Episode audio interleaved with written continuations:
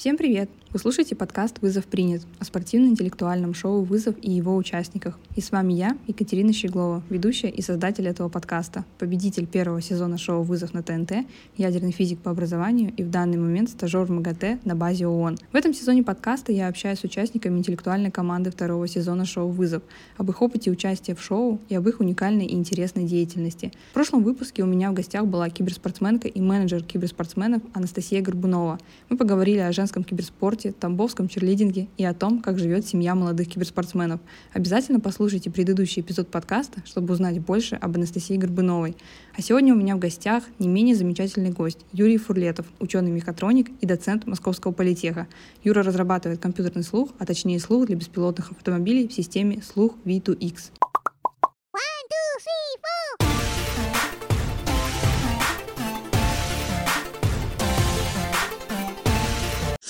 Привет, Юра, спасибо тебе большое, что согласился прийти ко мне на подкаст. Привет, привет. Спасибо за приглашение.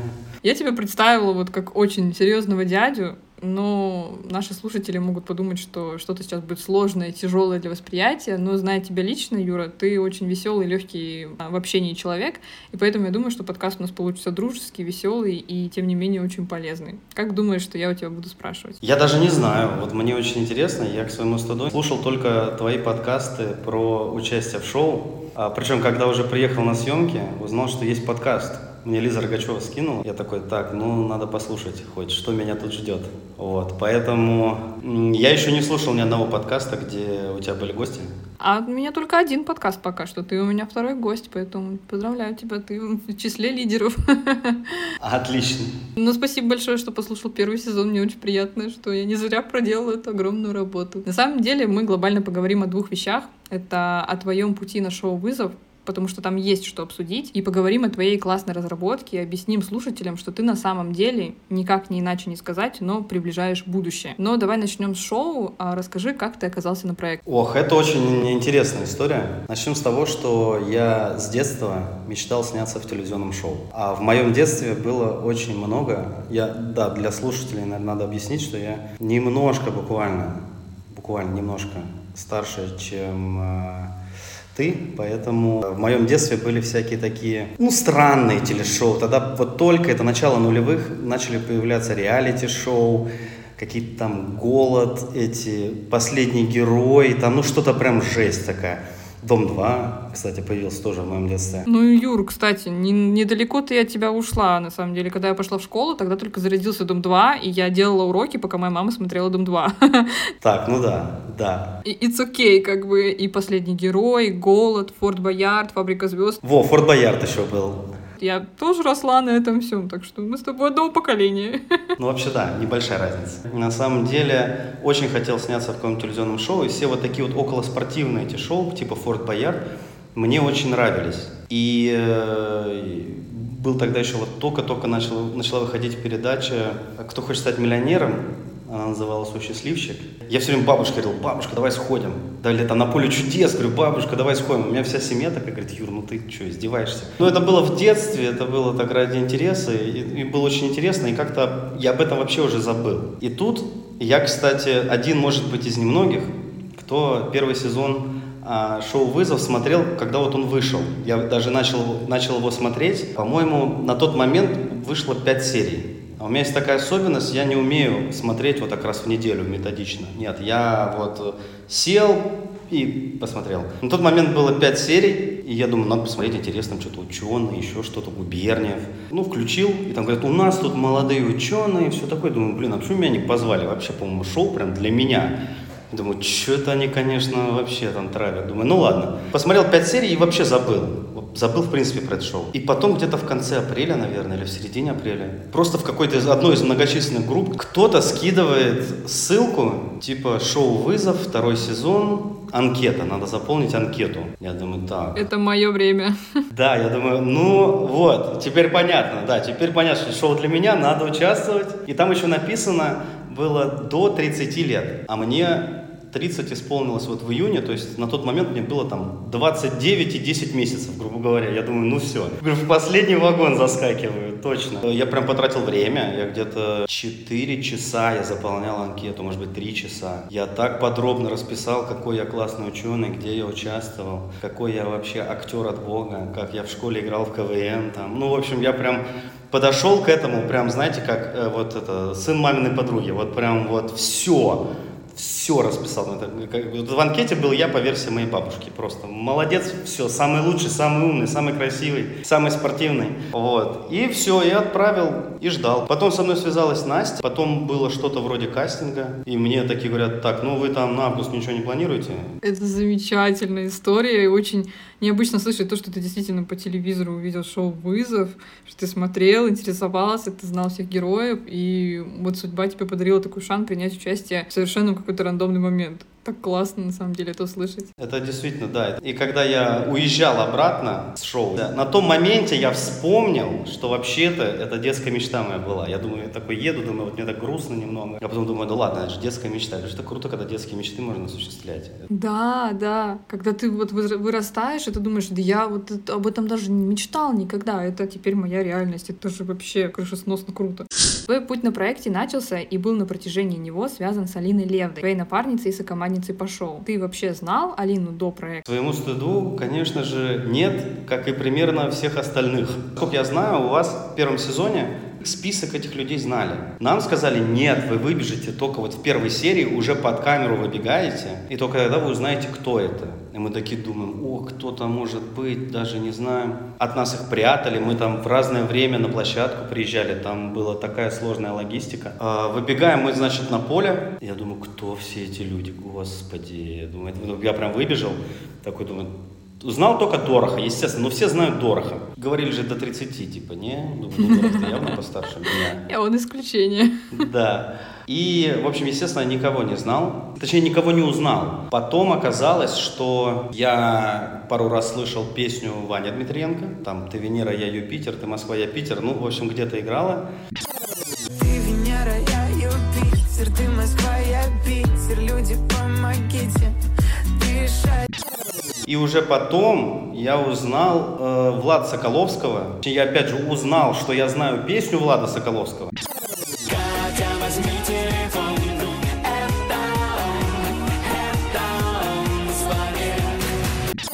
И то, что вспомнил, да, что он был очень популярен когда, когда-то давно, когда мне было 14, а ему 16. Вот так сходу я не узнал никого, Алину Левду я не знал вообще. Но ее знала, оказывается, знала моя жена и моя теща и они на нее э, даже подписаны. И, собственно, жена поэтому очень быстро вычислила, что я с э, Левдой. Как интересно, потому что у меня так получилось в момент тоже второго сезона, когда мы приехали на площадку, и я тоже вас, нас скрывали от вас, а вас скрывали от нас. Я не видела никого, кто бы там был, но я видела надписи на футболку. Я смотрю, ходит какой-то богатырь, Кирилл Сарычев написано. Я вообще понятия не имею, кто это такой. И я потом, когда уже ну, была дома, там спрашивала мужа, говорю, я вот видела такого такого-то Кирилла Сарычева. Вообще, кто такой? Может, ты знаешь? Он такой, конечно, ты что? Это же самый сильный человек на планете. У него такая-то машина, у него то-то, то-то. Я говорю, я вообще никого не знаю.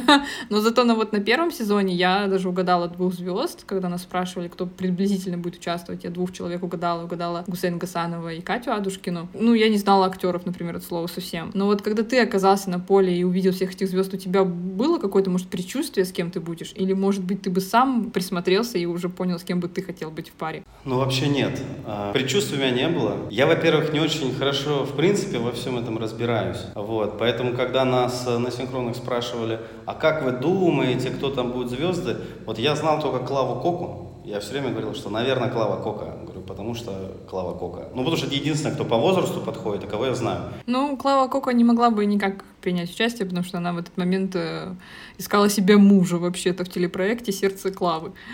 На пятнице не на то шоу поехал. Вот, не на то шоу поехал, не на то шоу поехал, я так и знал. А надо было умного брать, надо было умного идти брать на вызове искать. Кто знает, кого бы она там себе выбрала. Давай поговорим об испытаниях, потому что вот вы очень хорошо справлялись с испытаниями, даже стали победителями в испытании охоты за скидками. И мне сказали, что ты сказал, что все испытания, где нужно сидеть, ты справишься на отлично. И ты сдержал слово. Что помогло тебе выиграть в этом испытании? Может быть, мы что-то не знаем, и у московских доцентов вместо технических лабораторий есть тир, и ты искусственно стреляешь? Ну, вообще, да, это интересная история, потому что первое испытание был просто ад. Вот я, пользуясь случаем, скажу всем, что все, что показывают по телевизору, все неправда, потому что вам показали 10 минут, а я там бегал полтора часа по этому стадиону, поэтому это так кажется, что где-то на шестой минуте Дмитрий Губерник говорит, ой, что-то Фурлет устал, на самом деле это была не четвертая минута, а где-то двадцатая, и после этого я еще час десять бегал, после того, как уже чуть не умер. У меня пришло там уже темнело в глазах, я в принципе не понимал, где нахожусь, в этих тяжелых ботинках. Ой, это вообще было жестко. И после этого у меня болели ноги, просто ужасно, ну потому что это была самая, наверное, сильная физическая нагрузка за всю мою жизнь. Причем суммарная, то есть у меня суммарно физической нагрузки до этого дня было за всю жизнь меньше, чем вот э, во время первого испытания. И у меня ужасно болели ноги, то есть я вообще ходил еле-еле. Но мы приезжаем, следующее испытание уже, а у меня ноги, я еле хожу вообще. Я пошел там в скорую помощь, говорю, значит так, говорю, мне нужен укол обезболивающий, потому что иначе мы даже не приступим к испытанию. А мы не знали, какое испытание, то есть нам не рассказывали. Об испытании, ну, наверное, как вы, узнавали уже на месте. Они говорят, вам как, внутримышечно или внутривенно? Я говорю, мне можно и так, и так. Говорю, потому, потому что, ну, много не будет. Говорю, у меня болят ноги так, что, скорее всего, надо сказать спинальную анестезию. Вот. И в итоге я как-то забыл о том, что у меня сильно болят ноги. Эти девочки в скорой меня ждали, чтобы там уколы все эти сделать. Нам говорят, давайте сейчас подсъем устроим. И мы выходим, и нам как раз объясняют правила конкурса. И после этого я думал, что я схожу как раз, чтобы меня укололи. Мы выходим, я смотрю, там эти УАЗы с сиденьями, на которых надо сидеть. Я думаю, тю, говорю, все, качи, не надо ничего обезболивать. И плюс мы же не знали правил конкурса, а там что-то плюсы, минусы. И я думал, что, ну, э, скорее всего, надо будет что-то очень серьезно считать считать, поэтому обезболивающее может как-то плохо сказаться там на моей умственной активности. И я думаю, ладно, обезболиваться не будем. Причем я-то очень сильно, очень сложные правила себе в голове уже придумал этого конкурса. И начал там с Алиной Левдой как раз обсуждать, как посчитать 30% от 800, там, то есть вот высчитать. Я говорю, значит, от круглых чисел, объясняю, значит, от круглых чисел легко. Говорю, как вот эту пропорцию сделать чтобы посчитать, сколько будет от какого-то странного числа, там, где надо, ну, понятно, да, что все круглое число можно нолики вот обрезать, значит, вот это все я и рассказывал. Курс ускоренной математики для блогеров. Да, да, просто очень долго. Я уже там дошел до какого-то момента, где... Интегралы. А, где мы начали обсуждать, что процент от какого-то числа, что угу. будет не целое. Округление. Ну, то есть, грубо говоря, ответ у тебя, который получится, он будет не целый. И как правильно, нет, как правильно там посчитать, там типа вот там, там одна десятая, две десятые, как-то, в общем, я там долго-долго-долго объяснял, потом нам сказали, нам надо, вам надо выбить 80. Ну что 80? Говорю, просто из 5, 10, 15, 20 и 30 сложить так, чтобы получилось 80, думаю, так было. Говорю, калите в мозг обезболивающий, все нормально. Это реально так, потому что когда ты не видишь, что происходит, э, ну, ты видишь площадку, ты думаешь, ты думаешь самое страшное, самое ужасное, что сейчас реально будет что-то... Со мной было вот, когда это действительно оправдалось, это оправдалось на финале. Когда я думала, что будет что-то ужасное, было хуже, чем, чем просто ужасное. Но во всех остальных случаях, когда ты смотришь и думаешь, о боже, сейчас такое надо будет читать, сейчас такое надо будет делать, оно оказывалось чуть-чуть попроще. Но это классно, что вы подготовились, у вас была уже какая-то заготовленная тактика, можно так сказать. Вы молодцы. Но сразу после триумфа в большом испытании вы с Алиной медленнее всех справились с испытанием цепная реакция, где нужно было дотащить тяжелую цепь и собрать из нее фигуру головолом. Почему так произошло? Потому что я так понимаю, что ноги-то уже должны были к этому испытанию зашить. Вы расслабились после победы или у вас произошел какой-то разлад в паре? А, честно, мне кажется, с моей стороны, конечно, разлада никого не было. Может быть, Алина, да, там расстраивалась. Хотя после того, как выиграли, все было нормально. Суть была следующая, что Алина, она, э, естественно, справедливо рассчитывает на меня, как на человека, который должен хорошо справляться со всеми этими головоломками. Я не очень хорошо, в принципе, во все эти головоломки умею играть, к сожалению. Дальше происходят какие-то более сложные вещи. Например, мы э, тащим цепь. А, понятное дело, что цепь тяжелая, там я ее еле-еле допер. Вот, при этом мы были достаточно, там, когда вот мы именно притаранили цепь, мы, по-моему, были третьи. То есть это вообще неплохой результат, учитывая, что там был Сарычев, Стоун, а я третий цепь припер. Ну, это хороший результат. Да, я видела, что ваша пара шла прям наравне с Сарычевым, и как бы вы не сдавали позиции, но вот что-то потом пошло не так. Да, дальше мы начали складывать, сложили, причем Алина, она вот это все прорисовала, сложили, у нас одной грани не хватает. И дальше я пытаюсь думать, но понятно, что после жесткой физической нагрузки думать вообще тяжело. На самом деле это вот не очевидно, когда по телевизору смотришь это шоу, что после того, как ты там 150 метров таранил 120-килограммовую цепь, думать это не то, что у тебя хорошо получается. Мы эту цепь сложили неправильно. Я попробовал подумать, но Алина, она очень, она очень, у нее очень такой соревновательный дух высокий. То есть в целом в таких вот заданиях, ну надо встать, подумать минуту-две. А Алина начала там, давай, давай быстрее, быстрее, вот туда-сюда что-то перекладывать.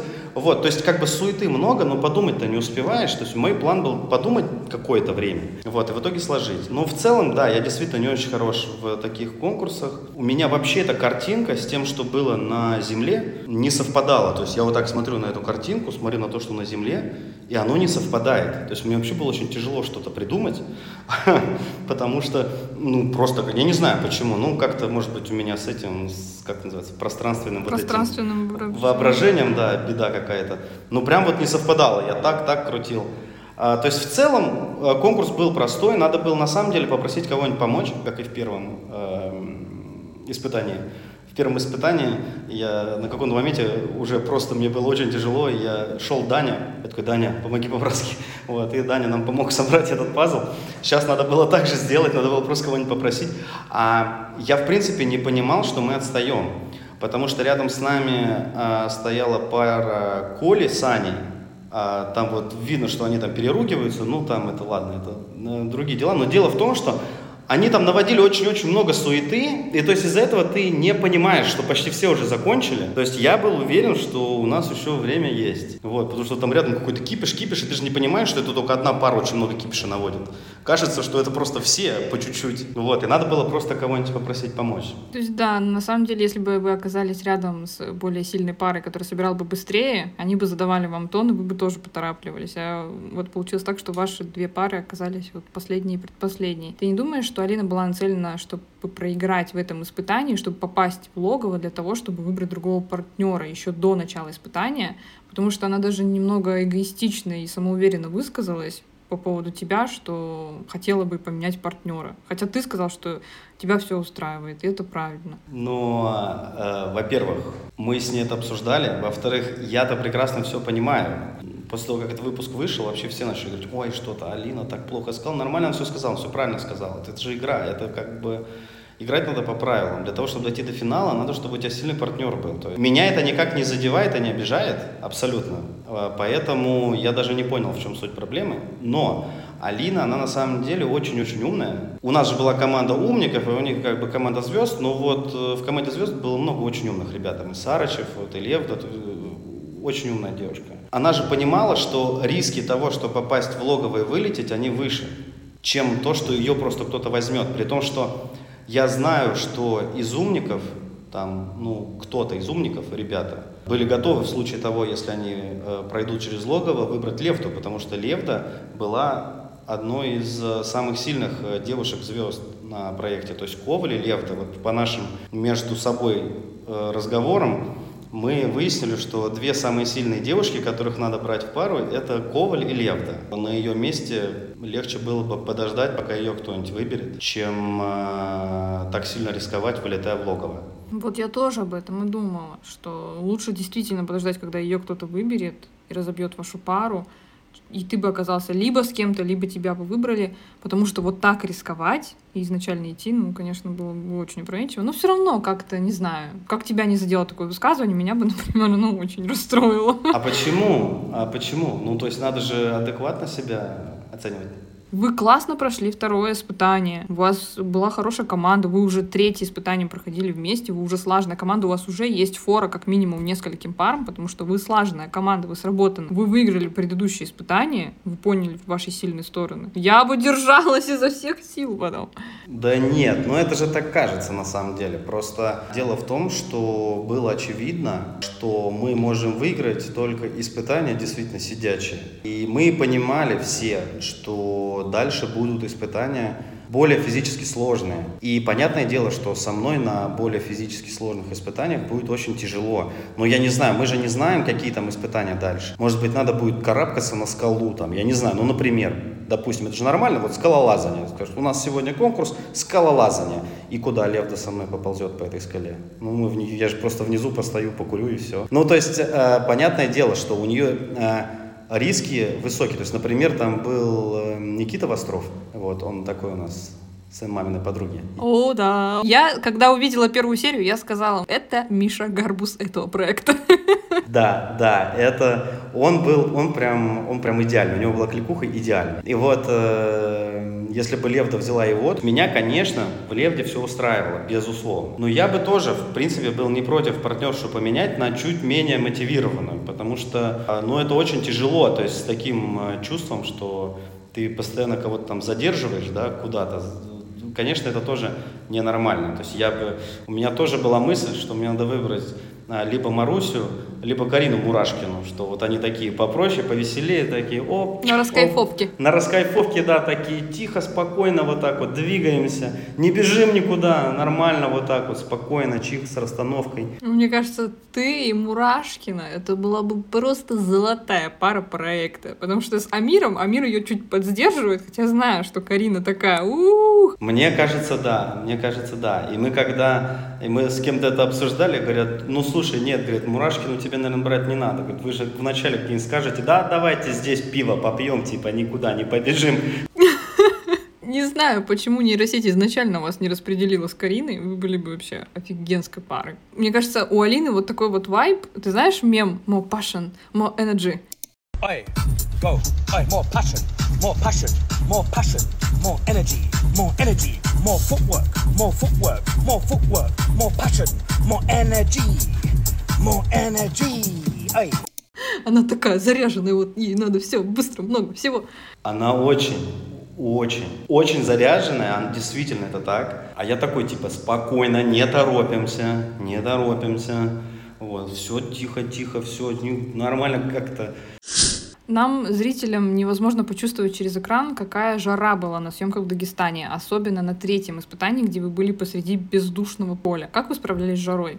Да никак. Это ужас. Я просто умирал. Я вообще человек, который не переносит жару, то есть я ненавижу жару, мне очень тяжело в жару. Когда температура выше, чем плюс 25, я уже начинаю колоссально нравственно страдать. А там было, кстати, опять, вот опять, по телевизору написали, что там было 37, а там было 44, там было плюс 44 не справлялись кондиционеры, которые у нас там вообще, ну, типа, были, но они не справлялись. Я поэтому в этой серии в кепке, потому что Алиса Чубина, по-моему, у нее тепловой удар даже случился. Реально было очень тяжело, и мы вот в этой обстановке где-то 6 часов тусовались. Жара была нереальная, и в ангаре, где проходит голосование, это огромный-огромный ангар, я не знаю даже каких размеров, ну просто огромный, там два самолета можно туда поставить. Во всем ангаре, вот в этом огромном, в середине одна вот такая вот дырка для вентиляции в потолке. Вот, во всем этом огромном ангаре. И мы же это туда приезжаем вечером. То есть он весь день на плюс 44 греется, там внутри, наверное, все 50. И дальше туда мы приезжаем, и внутри этого ангара еще надо там что-то бегать, прыгать. То есть я все время ходил с картонкой. У меня это была такая фишка моя, я все время ходил с картонкой, и вот так на себя махал картонкой. А нее была раскрашенная такая. Она была у тебя персональная, кастомная, да, да. твоя, никто больше не мог ее брать. Да, со мной ходил, со мной все время э, где-то недалеко должна была находиться девочка-гример. Спасибо им огромное, без них я вообще не знаю, как вывез, потому что э, они меня, значит, гримируют, и я начинаю потеть просто примерно секунд через 18. Вот, то есть я постоянно весь мокрый. И вот мы когда записывали синхроны, Это все время там внутри, внутри сидела девочка-гример, которая а, вот вытирала вот так вот, это, что-то махала на меня этой картонкой. Я эту картонку прятал. То есть у меня была а, на съемочной площадке было место там, куда я прятал картонку. И на синхронах тоже было место, куда я прятал картонку. То есть в каждом месте был, была определенная локация в мертвой зоне камер, куда я прятал свою картонку, которую, когда еще перерыв, я мог пойти, взять эту картонку и опять начать на себя махать. Ее должны были написать в титрах. Должны были, да. Так ее еще все у меня брали, говорят, Ой, Юр, пожалуйста, можно картонку? Я говорю, я говорил. Губерниев купил себе, знаешь, вот такой вот вентилятор, который на батарейках. У, ну, это роскошество. Да. да, и подходит ко мне, говорит, смотри, какой вентилятор. А я смотрю, он так плохо дует. Я говорю, смотри, как картонка. Я говорю, о. И Губерниев такой, о, дай сюда, типа, картонка. Я говорю, вот эти ваши высокие технологии, вот эти вот ваши, говорю, вообще вот ни к чему. Картонка, говорю, вот это я понимаю. После голосования определилось, что с вами в логово идут Аня и Коля. Причем Аня идет второй раз. Мне кажется, она вообще новая железная леди проекта. В прошлом сезоне это была Кристалл Логров Диана Некрасова. Скажи, пожалуйста, выбор Ани — это ошибка коалиции, желание слить ее, или это из-за того, что ей попадаются такие вот э, партнеры, так скажем, которые попадают всегда в номинацию на вылет? Или вы просто голосовали по принципу, кто предпоследний был в большом испытании, тот и пойдет в логово наравне с э, вашей парой? Там вообще сложная ситуация. Я не знаю, что такое ошибка коалиции. Я вообще плохо понимаю, какая у нас была коалиция. То есть э, ну, в целом, точнее, там понятно. Ну, я знаю, что у вас там была коалиция умников. Ну, типа был э, Саша, да, там коалиция всех умников была, это другое. Ну, там две коалиции звезд и коалиция умников. Да, и они очень пересекающиеся множество. То есть там не получалось никак это развести. Кто не входил ни в какую коалицию, это были Сарычев с Алиной и Кандауров с Марусей. И у нас два раза были поразительные вещи происходили. Значит, э, во второй серии э, Маруся очень сильно расстроилась, что у нее не стрелял автомат. У нас были прям разборки. Меня тоже очень сильно возмутило, что техники неправильно починили автомат. Я ходил, очень громко ругался. И, в принципе, во второй серии, при условии, что мы бы хотели э, спасти Настю с Соколовским, надо было в логово закидывать Марусю с Кандауровым. И мы такие, ну нет, не, не получится проголосовать за Марусю, потому что э, вот Маруся там так вот нехорошо с ней поступили, так несправедливо, вот вообще, то есть прям ужасно. В третьей серии, когда выяснялось, кого нам, ну то есть понятное дело, что по физическим возможностям и интеллектуальным, значит, сопоставимый мне человек, который был со мной одинаково физически слабым, был Кандауров, конечно же. Вот, то есть мы с ним были два таких, которые тихо, тихо, тихо. Мы с ним были двое, два кандидата наук там, вот, и два, которые самые медленно всех бегали. То есть э, совпадение, не думаю. Но в этом конкурсе Маруся почти, почти добежала первой до колокола. Сарычев предлагал отдать э, иммунитет Маруси с Кандауровым. Правда? И они а отказались. Они отказались? Блин, ну вот это не показали. Они отказались. Это не показали, но Кандауров сказал, значит, смотрите, очень спасибо, что вы хотите отдать нам иммунитет. Там судьи бы потом, для организаторов бы разрешили бы или не разрешили, непонятно же, правильно?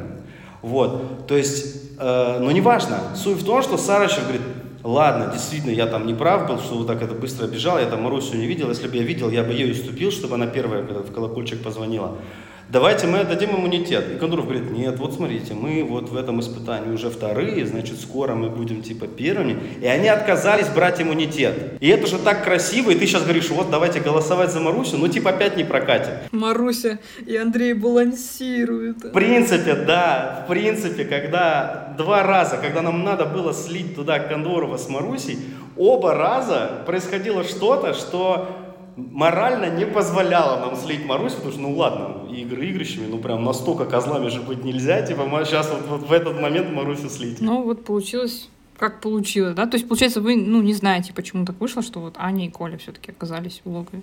Ну, нет, я знаю, почему так вышло. Потому что Аня на так называемом костре вот сказала, да, вот мне не понравилось. И почему-то все решили, что это очень хорошая идея проголосовать за Аню, чтобы она пошла в логово и выбрала себе нового партнера. Но это же тоже глупость. Аня этого не имела в виду.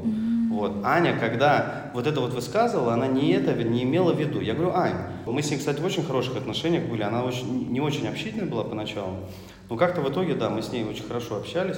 Я говорю, Аня, говорю, а зачем ты начала вот, в принципе, эту тему поднимать на костре-то? Говорю, для чего? Потом казалось, что я так понял, мне сказали, я не уверен, но вроде как Аня посоветовала эту тему на костре поднять Юля Коваль. Mm-hmm. То есть Юля Коваль, она, конечно, мастер. То есть Юля, прям вот, кстати, если бы я был в паре с Коваль, тоже было бы интересно. Вот она прям, она очень крутая. Она классно, она классно устраивает провокации. Все провокации, какие были вот за мое участие в проекте, они все были как-то связаны с Юлей Коваль. В первой серии, и во второй серии, и в третьей серии, кстати, и в третьей серии тоже и Аня вроде как поддалась там на уговоры Юли Коваль.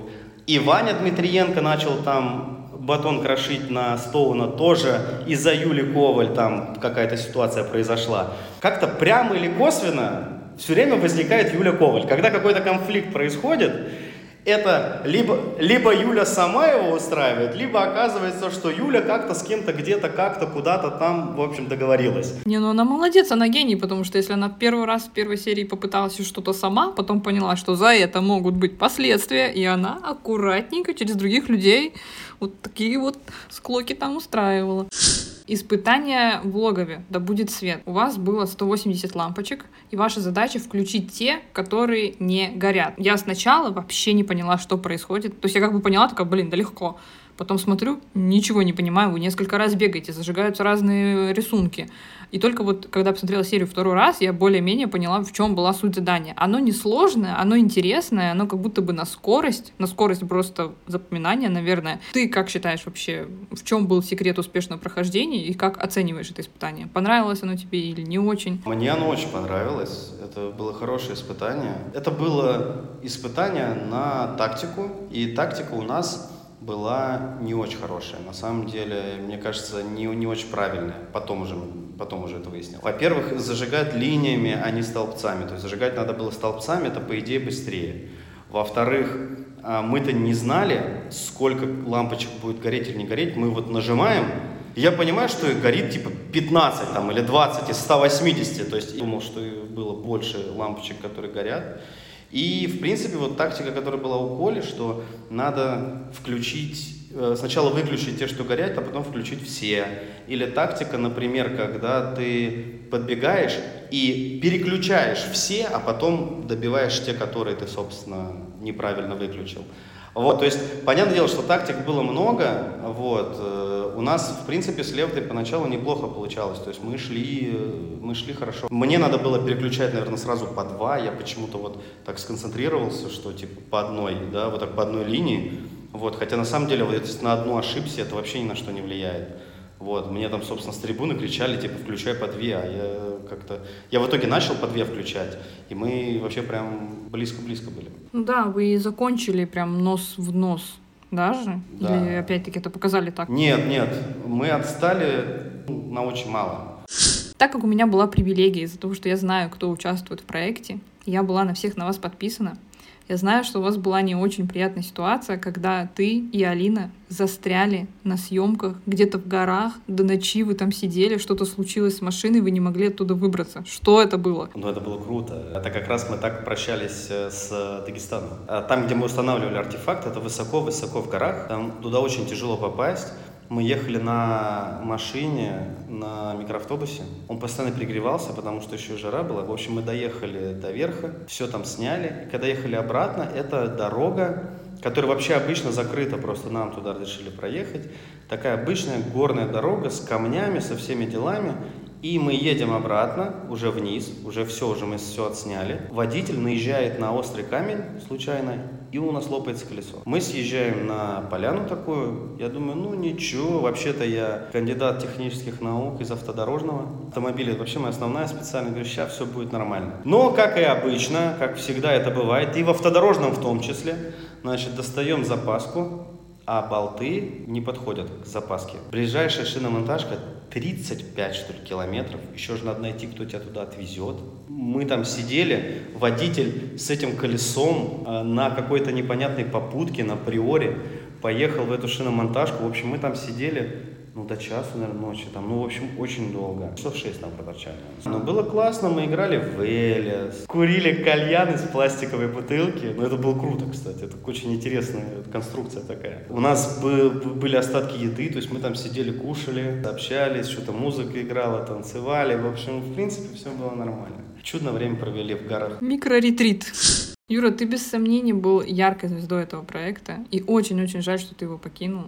Но вызовы в твоей жизни не закончились. Я предлагаю перейти ко второй части подкаста и поговорить о вызовах в беспилотных автомобилях. Расскажи кратко о твоей разработке слух V2X как она родилась, а сколько ты уже ей занимаешься. Потому что, как я поняла, это примерно то же самое, как люди используют свои уши, только ты делаешь это так, чтобы у, эти уши были у автомобилей. Не только у автомобилей. Я, в принципе, изначально занимался беспилотными автомобилями в целом. Потом я пошел в аспирантуру я учился в аспирантуре в Германии, в техническом университете Дармштадта. А, и там у меня была тема «Компьютерный слух для беспилотных автомобилей». Беспилотный автомобиль, как таковой, он очень похож на автомобиль с водителем.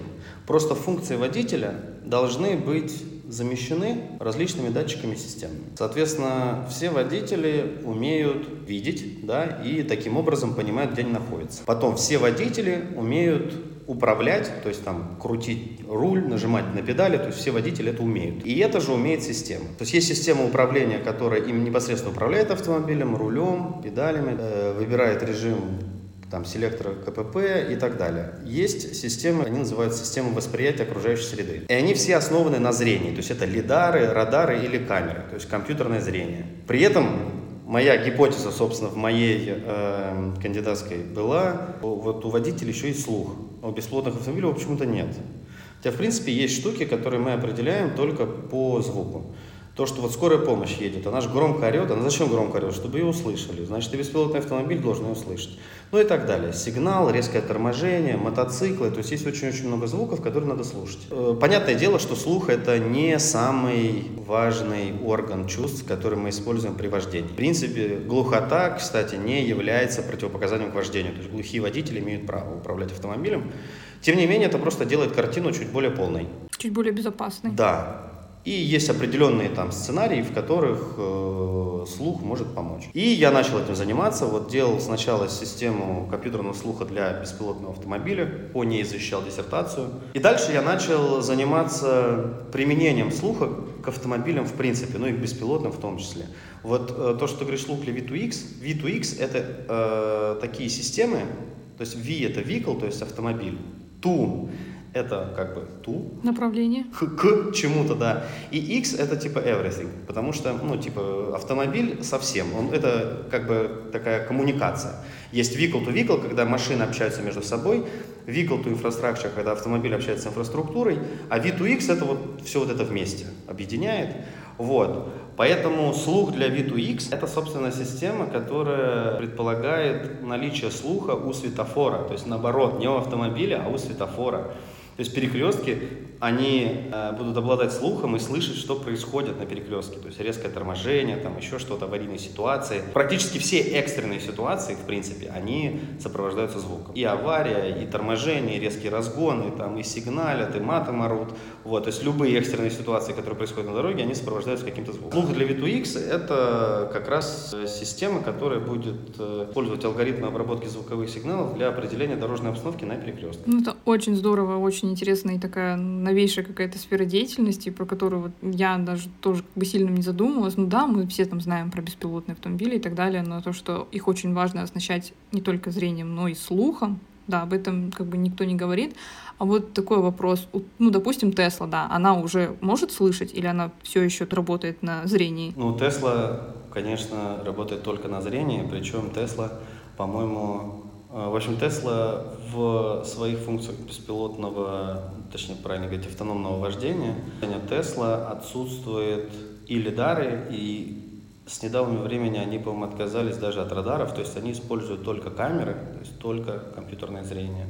Я бы побоялась сесть за такой автомобиль. Это и хорошо, и плохо. Но нет, ну Тесла все-таки это не очень хороший пример, потому что Тесла это не беспилотный автомобиль. Тесла это автомобиль с э, функциями автоматизации. Мм. При этом он, конечно же, не беспилотный.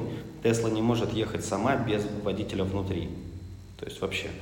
А, или хотя бы без водителя за рулем, она тоже ехать не может. Э, существует 6 уровней автоматизации, от нулевого до пятого. Тесла это уровень третий. А то, что мы подразумеваем под беспилотными автомобилями, это уровень четвертый, пятый. А какие вот ты примеры можешь привести? Сейчас вообще не существует четвертый, пятый уровень? А четвертый уже существует с прошлого года. Да. Ну, если коротко объяснять, значит, а, нулевой уровень автоматизации это просто Жигули, ну, то есть вообще ничего. А первый уровень автоматизации – это автоматизирована какая-нибудь одна функция, ну, например, там, экстренное торможение там, или экстренное подруливание. А второе, второй уровень автоматизации – это когда автоматизировано несколько функций, например, удержание в полосе и экстренное торможение. Это вот современные автомобили, почти все дорогие, дорогие автомобили, большинство уже оснащены а, системами, которые соответствуют вот классификации второго уровня. Третий уровень – это уже очень высокий уровень автоматизации, в том числе, вот как это, например, сделано на Тесле, когда водитель сидит за рулем, а выехал, например, вот я выехал из двора, да, и дальше вот по какой-то дороге Тесла, она едет э, сама. Да, но потом там куда-то, если надо заехать в какую-то подворотню мне там к подъезду, там это я должен делать самостоятельно. А есть такие системы и там на Мерседесе, то есть это так называемый автобан-шофер, то есть это когда по трассе, например, машина едет сама, а по городу водитель должен управлять. При этом там есть система автоматического торможения, системы там, удержания в полосе, следования. Вот четвертый уровень автоматизации – это когда водителя за рулем нет, а может не быть и вообще в машине. Автомобиль ездит самостоятельно, но при этом есть ограничения. То есть он может ездить самостоятельно только в определенном районе города, ну или там в определенном городе. И вот сейчас появились автомобили четвертого уровня, это проект «Круиз» в Сан-Диего, если не ошибаюсь. Они там ездят, и уже очень много видео, где они там устроили какой-нибудь коллапс.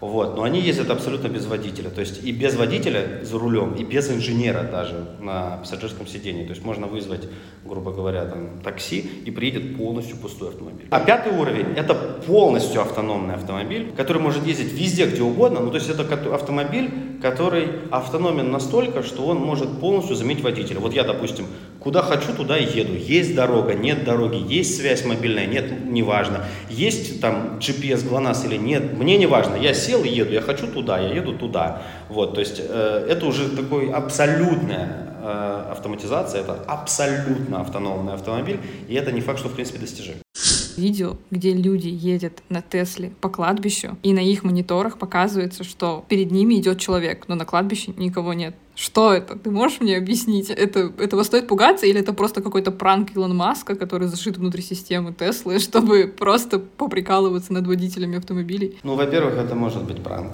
Действительно. Ну, он способен на такое, я прям нем не сомневаюсь. Я вообще не сомневаюсь, да. Во-вторых, э, это могут быть ложные срабатывания. Природа у них может быть разная.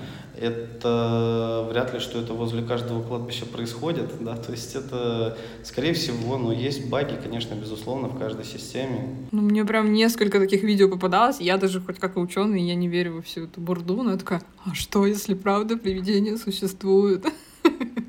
Но если привидение существует, то ситуация примерно следующая, что, опять же, если у Тесла отсутствует, э, у них отсутствует лидар, у них там вроде как они сказали, что будет отсутствовать радар, то есть просто по камере ты как раз не можешь определить э, привидение. Там, теоретически, если это есть, если это какое-то бо- что-то более плотное, чем воздух, и ты вот в это попадаешь радаром, тогда оно может, то есть если привидение, мы подразумеваем, что привидение, оно там, имеет какие-то очертания, оно там плотнее, чем воздух, вот только в этом случае радаром или лидаром ты его, в принципе, можешь как-то косо-криво определить. Вот. И, и то, поскольку там не будет отражения, просто за счет там, поглощения а, собственно, то есть, что у тебя сила возвращающегося сигнала, она будет там меньше, таким образом ты можешь определить, что сквозь что-то это проходило, ну, луч, который ты отправлял. Ой, за это я люблю науку. Юра, ты сейчас преподаешь и занимаешься своей разработкой на базе Московского политеха, да? Да, по большей части. А как тебе удается все успевать? Потому что помимо того, что ты всем этим занимаешься, ты еще и молодой папа, и это тоже своего рода вызов. Ну, это вызов покруче всех остальных, на самом деле. Ну, хотя нет, бегать по стадиону сложнее, чем делать детей, безусловно. Но воспитывать детей это сложнее, чем бегать по стадиону, точно, сто процентов. Помимо того, что я работаю сейчас в Московском политехе, Я еще работаю в Пишетмо в Татарстане на базе Альметьевского государственного института совместно с компанией Татнефть. У нас здесь э, есть определенные проекты. Я регулярно летаю между Москвой и Альметьевском. И при этом я еще, да, молодой папа, и еще делаю ремонт в квартире, и еще делаю ремонт на даче. Вообще очень много дел сразу делаю. Вот, потому что мне кажется, что оптом дешевле. Я сейчас все сделаю, а потом в 35 на пенсию пойду, короче. А, у тебя план максимум до 35. Ну нет, на самом деле до 40, на самом деле до 40, скорее всего. Сроки отодвигаются, дедлайны горят. Да. На самом деле, в таком ритме жизни я могу сказать, что вызов, наверное, для тебя как раз-таки был таким перевалочным пунктом, где ты мог расслабиться, потусить и позаниматься какими-то интересными занятиями, которые тебя вот так вот вырвали тебя из твоей рутины, потому что, да, у тебя очень такая интересная и много всего происходит в жизни. Ты учился и занимался наукой в Дармштадтском технологическом университете в Германии пять лет. Давай поговорим об этом, потому что я сейчас живу в Австрии, соседке Германии, в немецкоговорящей стране. Как тебе жизнь и учеба в Германии? Ну, в принципе, интересно. Вообще, я считаю, что международный опыт — это классно.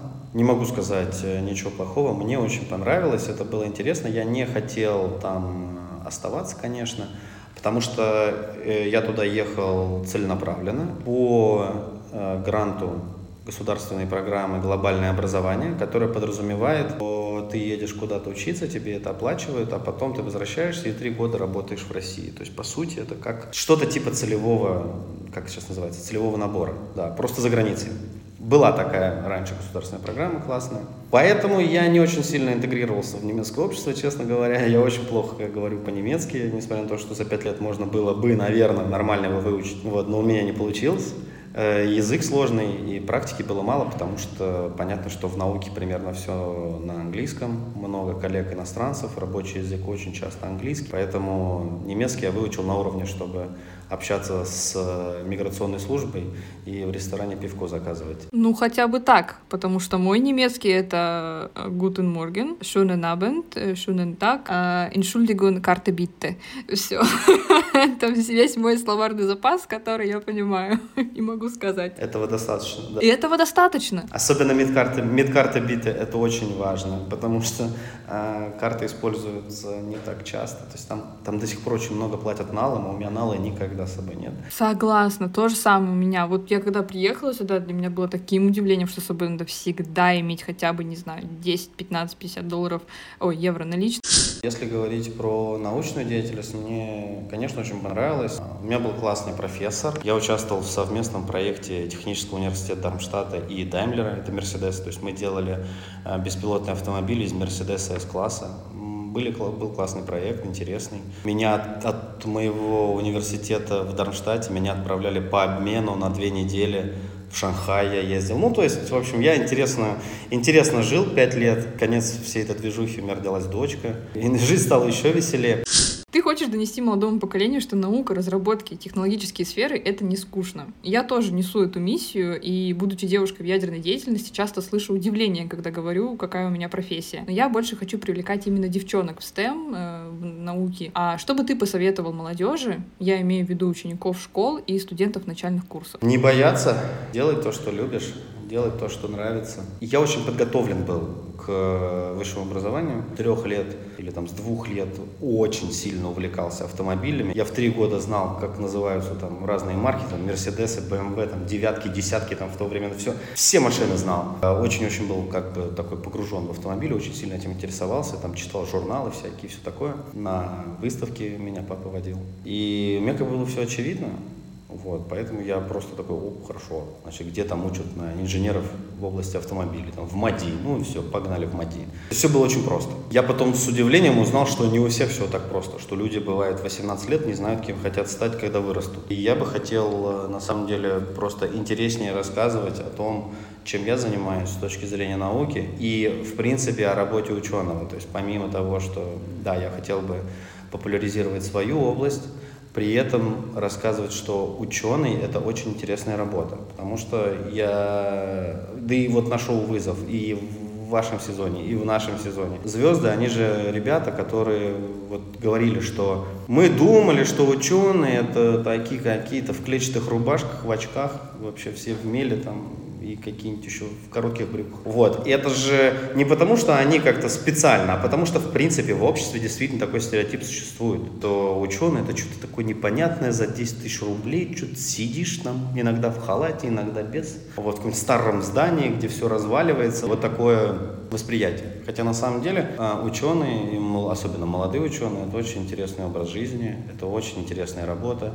Наука — это работа, кстати, творческая, хотя все считают, что что такое вот мы там точные науки, даже ученые в точных науках — это все творческая работа. Сам придумываешь, гипотезу, потом ее проверяешь, она там либо работает, либо не работает. Ну, то есть там это очень много, очень большой простор для творчества. Это во-первых. Во-вторых, это в большинстве случаев это очень интересная жизнь, это достаточно высокая степень свободы. И лично я, допустим, достаточно много путешествую, то есть по работе, конференции, какие-то встречи с кем-то, круглые столы, мероприятия различные, партнерские университеты, э, индустриальные партнеры. То есть то есть, если так взять в сухом остатке, то я зарабатываю более-менее адекватные деньги, так скажем, в рынке, да, я много путешествую, и у меня творческая работа, и при этом э, у меня больше свободы, чем, если, чем у людей, которые работают в таких строгих корпоративных структурах. А, еще у меня отпуск 56 дней. Это так, просто кто не знает.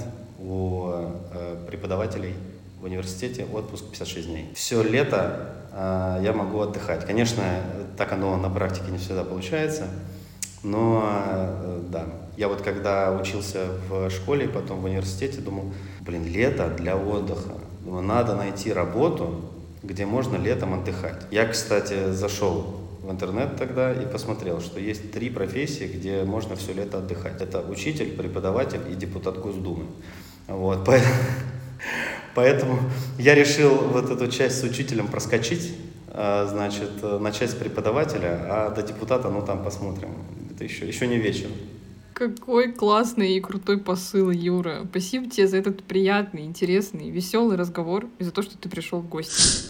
Спасибо, что провели с нами это время и слушали подкаст «Вызов принят». Обязательно поставьте ему лайк, добавьте в избранное, это очень поможет мне.